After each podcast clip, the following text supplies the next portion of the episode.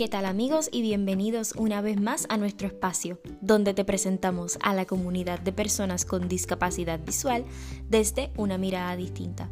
Mi nombre es Cristal y como cada jueves traigo contenido divertido para que aprendas cómo con pequeños cambios en tu vida puedes hacer de esta una más inclusiva.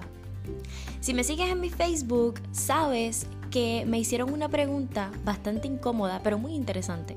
La pregunta fue la siguiente. ¿Es justo que cambiemos todo nuestro estilo de vida solo para beneficiar a una minoría? Y en este episodio voy a responderlo. Muy al estilo de una mirada distinta, sarcástico, pícaro, pero para que ustedes entiendan que la pregunta de por sí está mal. ¿Y por qué la pregunta está mal? Si quieres saberlo, quédate a escuchar.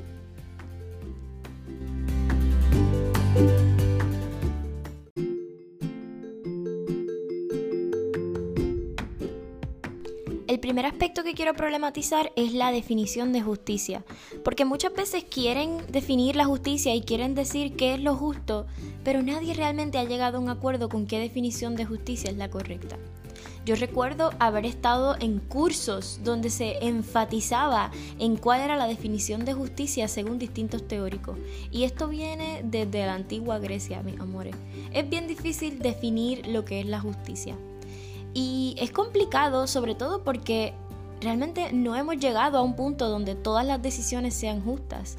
Evidentemente nuestras políticas públicas, nuestros métodos, nuestra todo en general, no es del todo justo porque nadie está del todo incluido, porque nadie recibe lo mismo, porque las desigualdades entre los seres humanos son bien grandes aún. Entonces realmente es bien complicado decir qué es lo justo y qué no.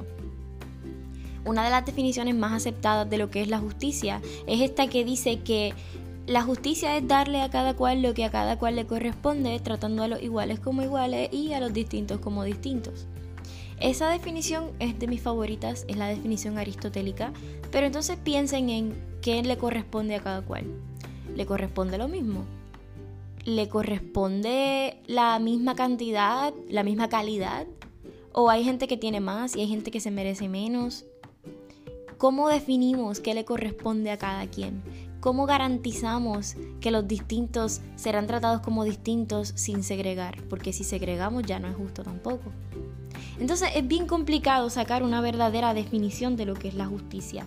Y por eso yo creo que en lugar de pensar en si es justo cambiar el estilo de vida de alguien para que sea inclusivo, no, vamos a pensar en qué es inclusivo.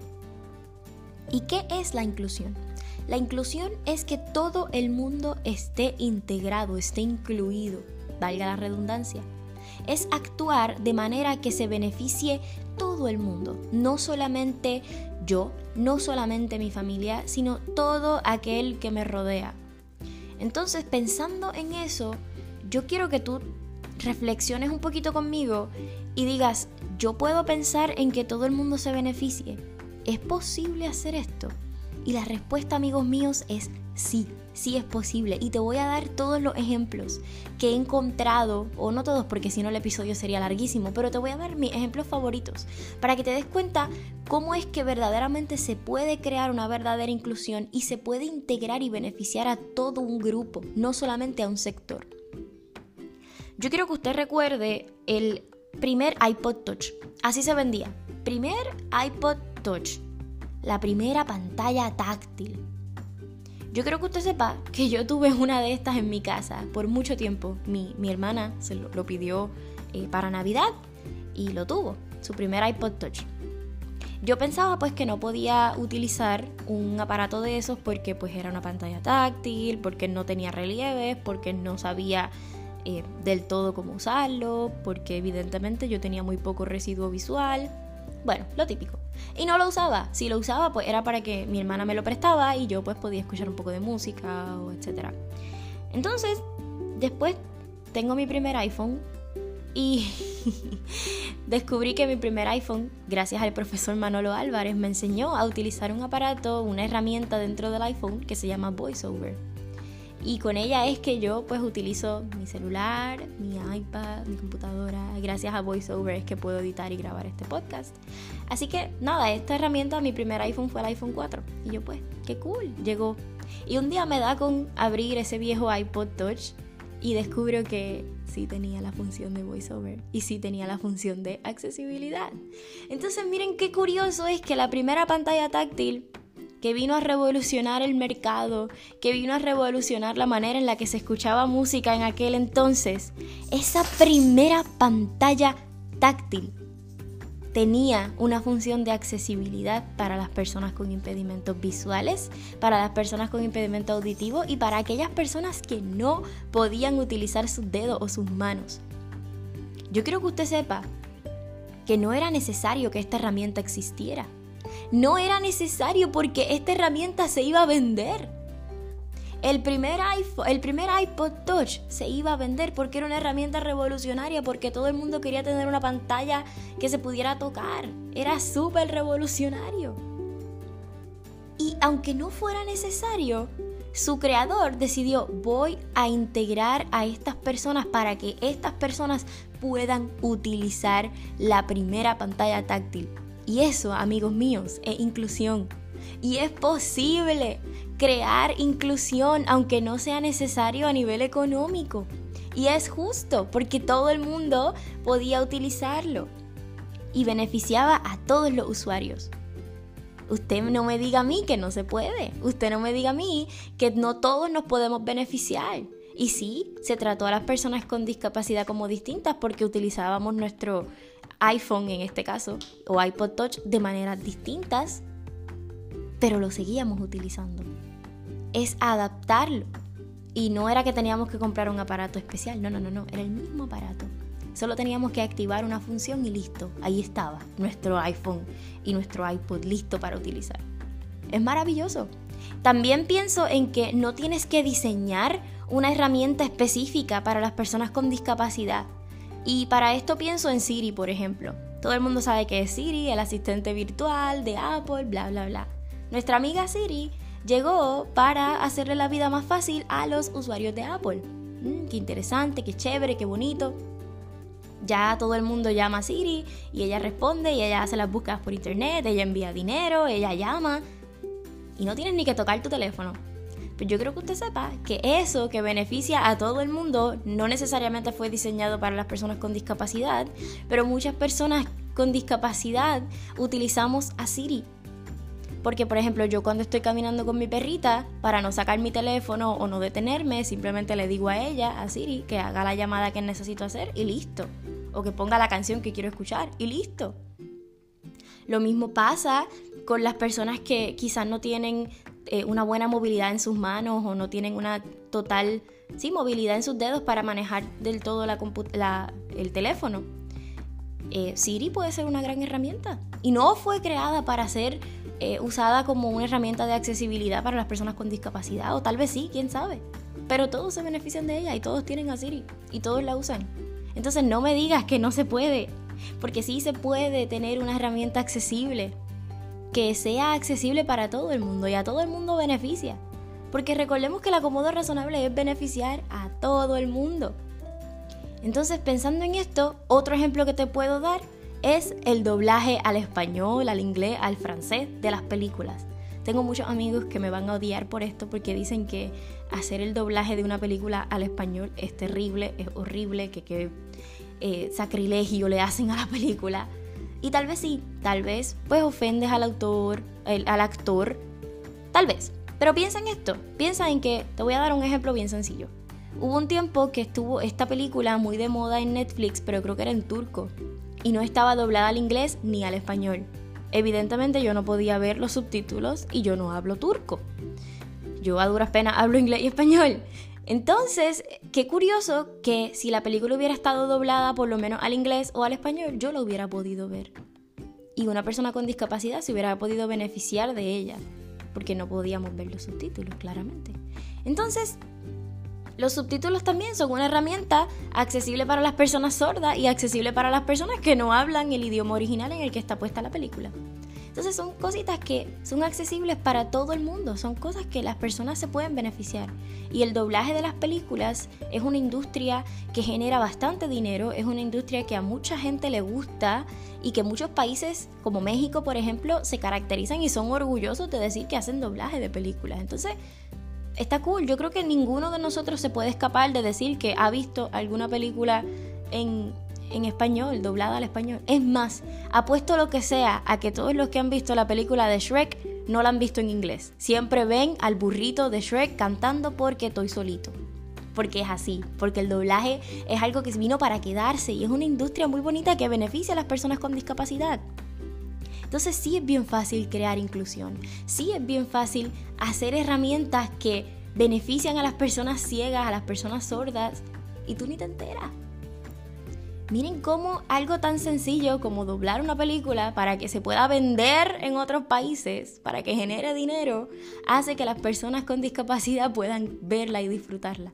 Es que esto me vuela la cabeza, esto para mí es impresionante. Y usted me dirá, sí, pero ¿y qué puedo hacer yo? Pues miren, yo les voy a contar esta historia para ir cerrando un poquito el, ciclo de este, de este episodio, para que usted vea cómo es que hasta en lugares y en situaciones bien bizarras, bien distintas o, bien cotidianas, pero pues usted me entenderá cuando escuche. Usted vea que la, inclusión es posible. Y les voy a contar esto que sucedió apenas ayer, un día antes de estar grabando este episodio. Yo tengo una clase que se llama Evaluación de Programas Gubernamentales, eh, es de mi maestría. Y la profesora, quien me dio autorización de contarle esto, eh, tenía una dinámica muy bonita que consistía en darnos distintas situaciones y nosotros en grupo elegir la metodología que mejor aplicara a la situación que teníamos que evaluar. Bien, la profesora proyectó en su pantalla, esto es una clase en línea evidentemente, la profesora proyectó en su pantalla eh, las situaciones y todos las podían ver. Yo inclusive podía leer las situaciones porque la profesora previamente nos había enviado el documento a todos los estudiantes. No a mí, todos los estudiantes, para que todos los estudiantes lo tuviéramos a la mano y lo pudiéramos marcar, y lo pudiéramos leer más de cerca, etc. Así que miren cómo no fue a mí nada más, fue a todo el grupo. Ya eso es inclusión, porque le dio mi acomodo razonable a todo el grupo. Entonces, luego de hacer eso, la profesora proyectó nuevamente la presentación, luego de que nosotros nos reuniéramos en grupo y deliberáramos y leyéramos la situación, etcétera, etcétera. Ella proyectó nuevamente la situación y cuando nosotros fuimos a discutir eh, y a presentarle a nuestros otros compañeros nuestra evaluación y nuestra manera en la que resolveríamos cada una de ellas, la profesora mandó a que cada uno leyera su situación en voz alta, situación que estaba proyectada en nuestras pantallas y situación que teníamos a la mano. ¿Había quizá necesidad de perder el tiempo de la clase releyendo algo que todo el mundo tenía a la mano? No, quizás no. Pero benefició a todos los estudiantes porque nadie estaba leyendo la situación eh, proyectada en la pantalla, nadie estaba con su teléfono o con otra computadora en la mano leyendo el documento, estábamos todos prestando atención a la clase de manera auditiva y estábamos todos escuchando a nuestros compañeros comentando directamente de la situación. Leían un cantito y comentaban, leían otro cantito y comentaban. Eso es inclusión. Yo no tuve que abrir el documento para nada, porque mis compañeros de grupo me leyeron la situación nuevamente y porque luego de eso se leyeron todas y cada una de las situaciones en voz alta. No tomó nada de tiempo extra y todos se beneficiaron porque todos iban escuchando, porque todos iban aprendiendo de dos maneras. Tenían la estimulación visual y la estimulación auditiva. Y la clase se dio de una manera maravillosa. Esto es algo que prácticamente todos los maestros hacen, tengan o no tengan un estudiante ciego en su sala de clase. Y todos se benefician, absolutamente todos. Entonces, es posible, amigos, y, como mi anécdota estoy segura que puedo conseguir 50 más. Pero a eso es lo que me refiero, es posible crear una verdadera inclusión, es posible manejar un estilo de vida que beneficie a todo el mundo. Solo hay que tener en consideración las necesidades de otros versus las necesidades tuyas. Y sí, es difícil pensar en las necesidades de todos, lo tengo muy claro. Pero pensar en que tu trabajo, tu hazaña, lo que sea que hagas en el día puede beneficiar a más de una persona, yo creo que va a ser el mundo mucho más bonito y mucho más inclusivo. Así que te invito a compartir este episodio porque sé que va a ayudar a muchísima gente y a volarles la cabeza con cómo es que cosas tan cotidianas del día a día pueden ser súper inclusivas y tú ni te había enterado. Recuerda seguirnos en todas nuestras redes sociales que te voy a dejar abajo en las notas del episodio. Y de nuevo, comparte, regálame tus 5 estrellitas si me escuchas desde Apple Podcast y síguenos en Spotify y en todas las plataformas desde donde nos escuches. Recuerda compartir esto y todos los episodios que más te gusten y comunicarte con nosotros. Así que de verdad espero que este episodio y todos nuestros episodios te sean de mucha ayuda, que te relajes conmigo y que aprendas y recuerdes siempre que con un poquito de empatía y con mucha, mucha educación podremos ver el mundo desde una mirada distinta. Yo me despido, pero será hasta el próximo jueves.